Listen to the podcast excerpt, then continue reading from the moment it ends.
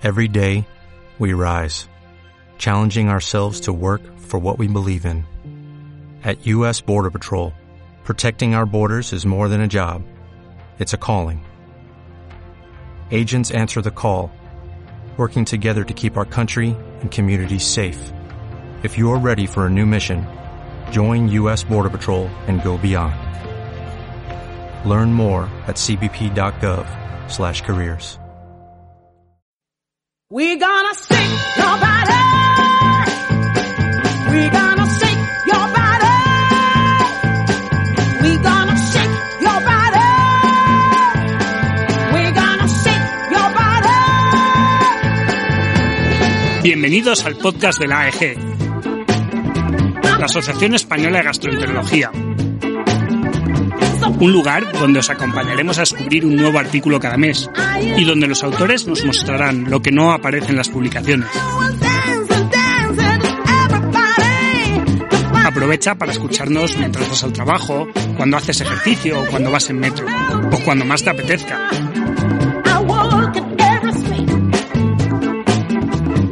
Porque otra forma de estudiar es posible.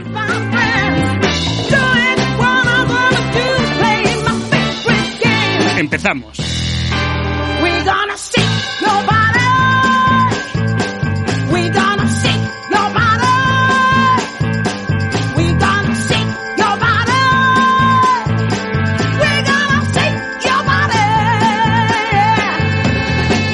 Hoy vamos a hablar eh, sobre un artículo que se llama Eficacia y seguridad de la polipectomía con asa fría frente a asa caliente para pólipos colorectales pequeños entre 5 y 9 milímetros.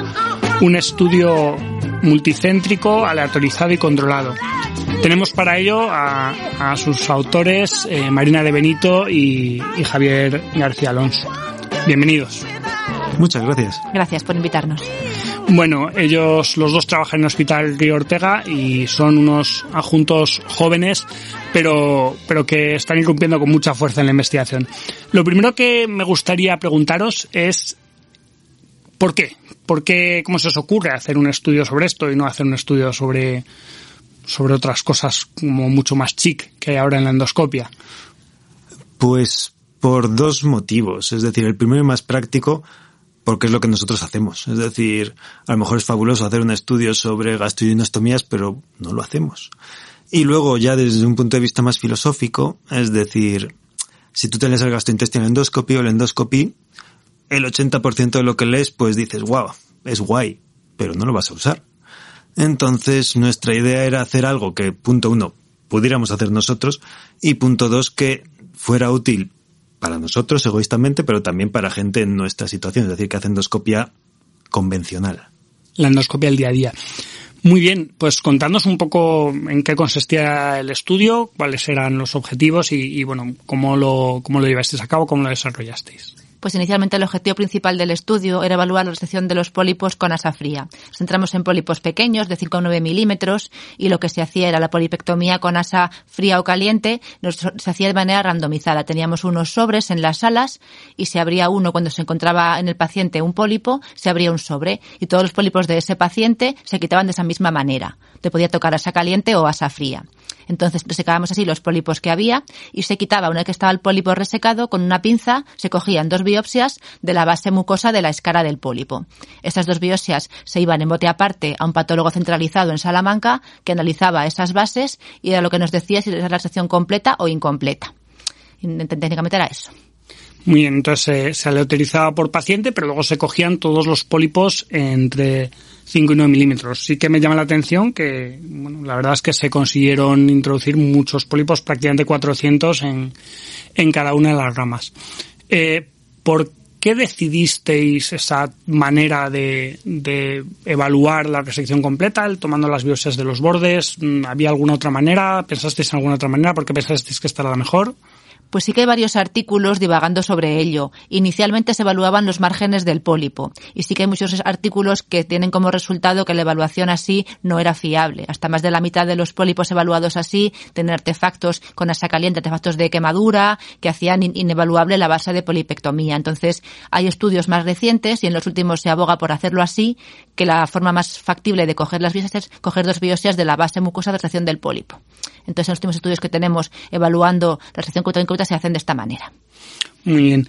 Eh, eso era el objetivo principal y, y tenía más objetivos secundarios, porque a mí sí que me interesa, tenía unos objetivos secundarios, porque es cierto que, que bueno, que la resección completa es una cosa eh, importante, pero realmente, mm, bueno, yo que soy, ya sabéis, un gran fan de la safría, pues tenía muy claro que iba a ser, iba a salir bien, pero sí que creo que es importante eh, las complicaciones, ¿no? Al final son pólipos pequeños, pero sí que pueden existir complicaciones y, y me gusta mucho, sobre todo, cómo manejáis en el artículo el, el hecho de pues, manejar el dolor, ¿no? Hablamos, hablamos de las cosas del día a día y de lo que puede hacer todo el mundo y todos hablamos de las grandes complicaciones, pero una de las cosas que, que más se quejan los pacientes es después de la colonoscopia me ha dolido, ¿no?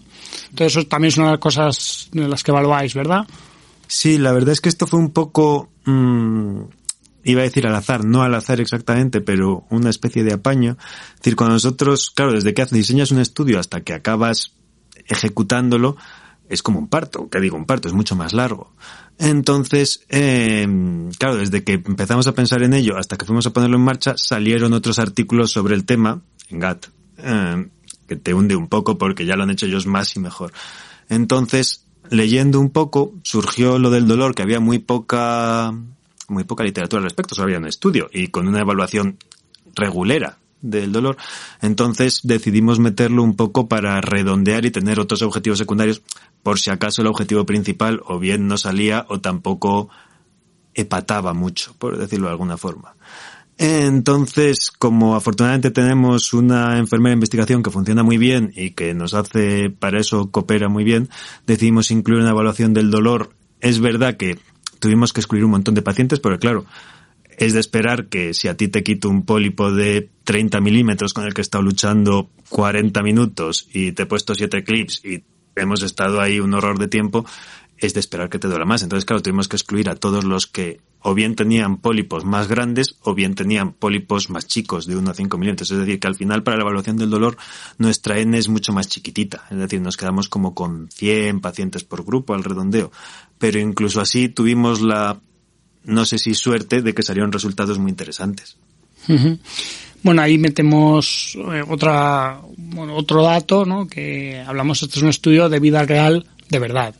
No, realmente no elegimos solo, no elegisteis solo a los pacientes que tenían solo pólipos entre 5 y 9 milímetros, sino que se evaluaban las escaras de los pólipos entre 5 y 9 milímetros, pero mm, se quitaban todos los pólipos que tuvieran, con lo cual a la hora de evaluar complicaciones pues se tuvieron que excluir todos aquellos que tenían pólipos de diferentes tamaños, porque evidentemente iban a, a condicionar el resultado y no podríamos delimitar realmente si, si el resultado es tengo aquí los datos delante, 101 pacientes en una rama y 103 en el otro, además se quedaron bastante igualados, lógicamente.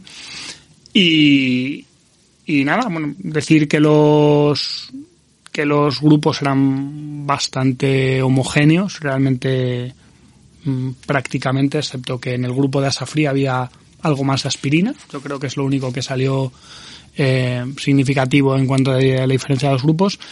Eh, y bueno, pues creo que, que nos queda un, unos resultados bastante, mm, bastante homogéneos y bastante fiables. Vamos a por los resultados, ¿no? ¿Qué, ¿Cuáles son los resultados? ¿Qué es, lo, ¿Qué es lo que sabemos? ¿Qué es lo nuevo que nos trae este artículo? Bueno, pues lo más importante, el objetivo principal, aunque no es nuevo, aunque concuerda bastante con estudios recientes, con una N parecida al nuestro, también multicéntricos y aleatorizados, como el CRECEN o el KER, es que la satisfacción completa es más o menos igual, es, es equiparable con desafío con asa caliente.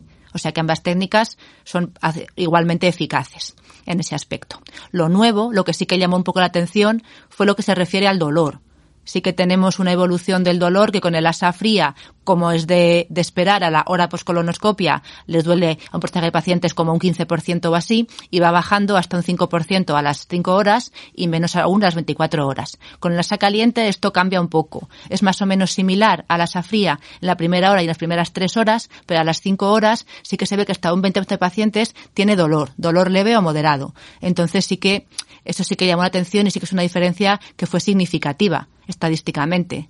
Entonces, lo que más nos sorprendió del artículo y lo que sí aporta algo nuevo es que con la asa caliente hay más dolor a las 5 horas y en el día posterior a la colonoscopia. Uh -huh.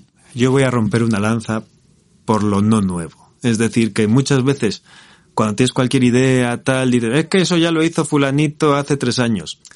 Ya, pero está hecho una vez. Es decir, es como si cualquier experimento que hace fulano en su laboratorio de física una vez, no es que fulano ya vio que los cuerpos se atraen así, ya no lo haga nunca más nadie.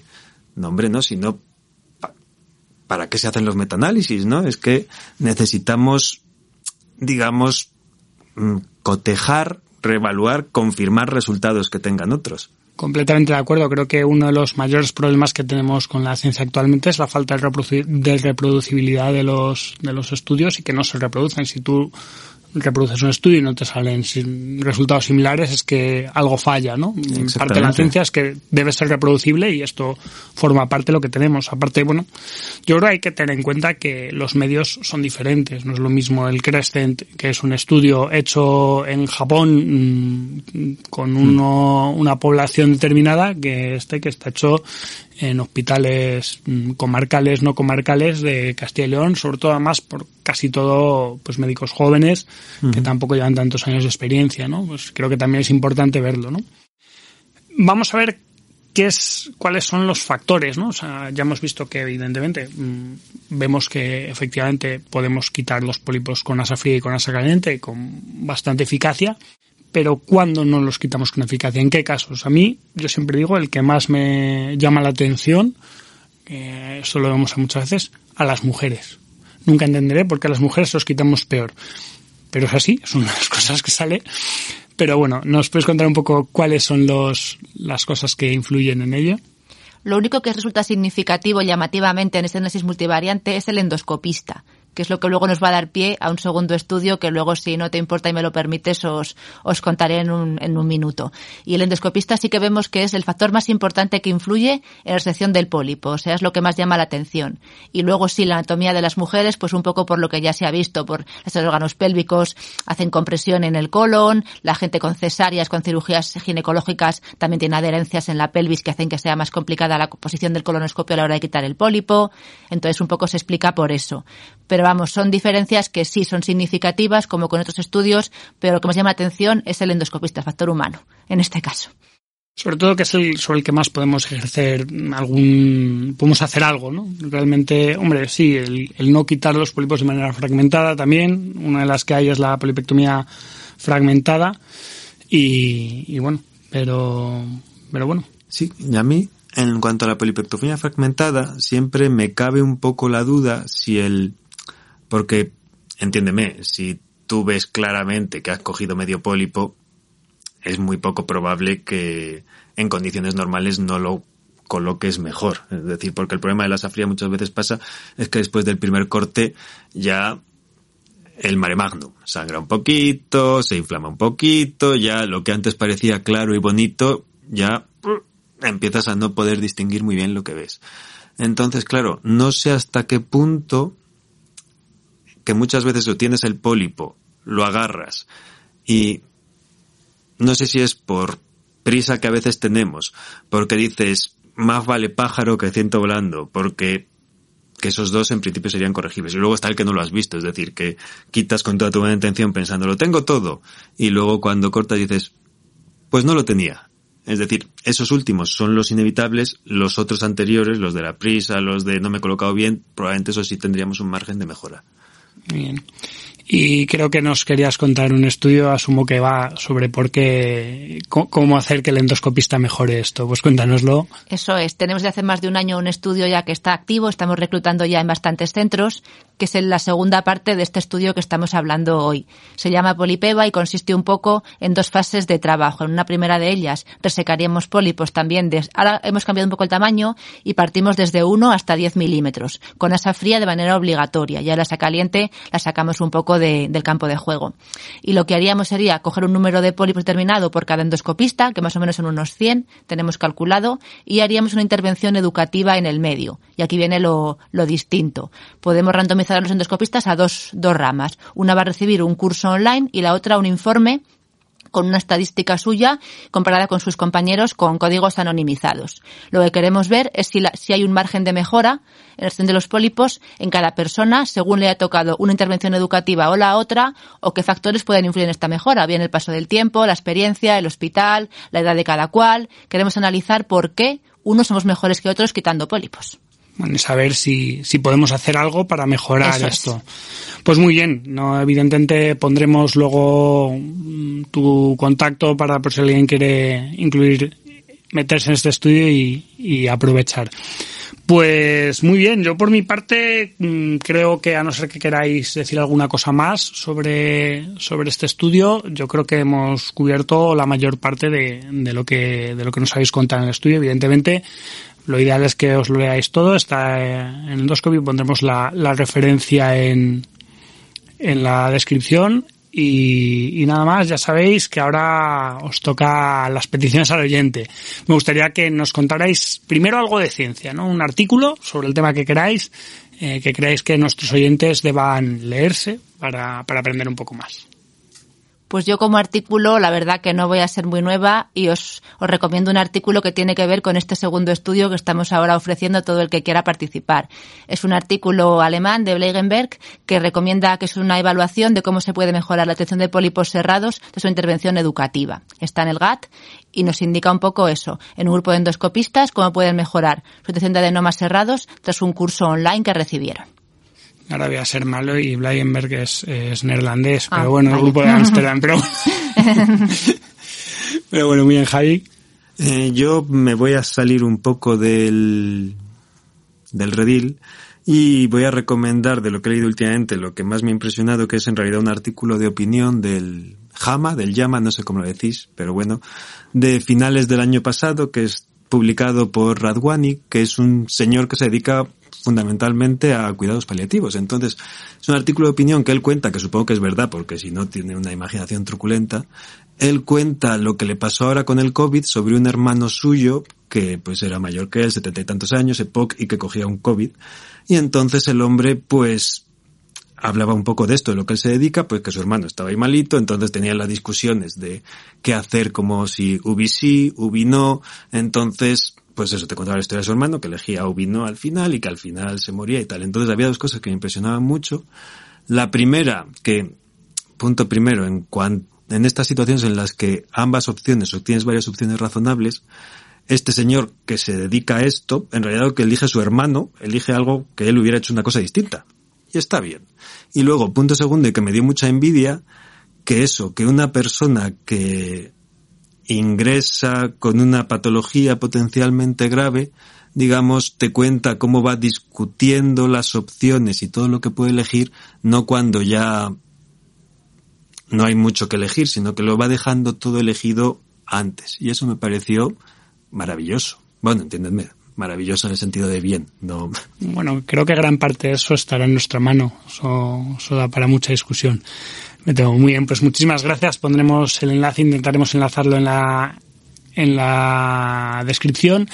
Y como último ya sabéis que a este podcast se viene leído, así que no- me gustaría que nos recomendarais un libro, ya sabéis que no tiene que ver, no tiene por qué tener que ver con la medicina, pero nos gustaría que nos recomendarais lecturas. Yo soy un ávido lector y, y querría que nos recomendarais algo.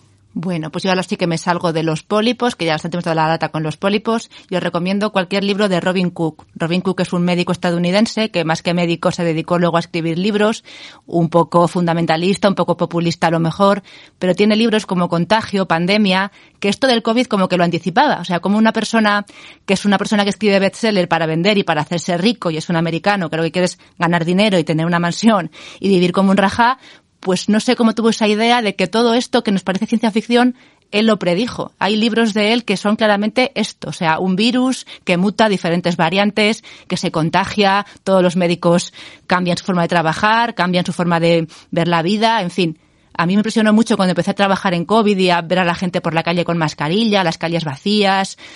Yo parece como que estaba en los libros de Robin Cook, que a mí me gustaba mucho, la verdad, y me pareció cómo se pudo anticipar una persona que dices, bueno, esto es un americano que lo que quiere es ganar dinero.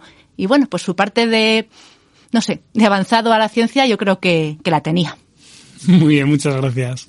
Y yo os voy a recomendar, yo os voy a recomendar un manga de cuatro tomos de Keiji Nakazawa, lo tengo aquí apuntado, que se llama Pies Descalzos. Este es un señor que sobrevivió a la bomba de Hiroshima y ha publicado varias cosas sobre el tema. Y esto es más o menos una versión un poco dramatizada y tal, pero contando su vida y de otras cosas que, pues eso, cómo vivió él desde un poquito antes de la bomba, después y los años siguientes. Pues muchísimas gracias, lo, lo apuntaremos, lo enlazaremos también.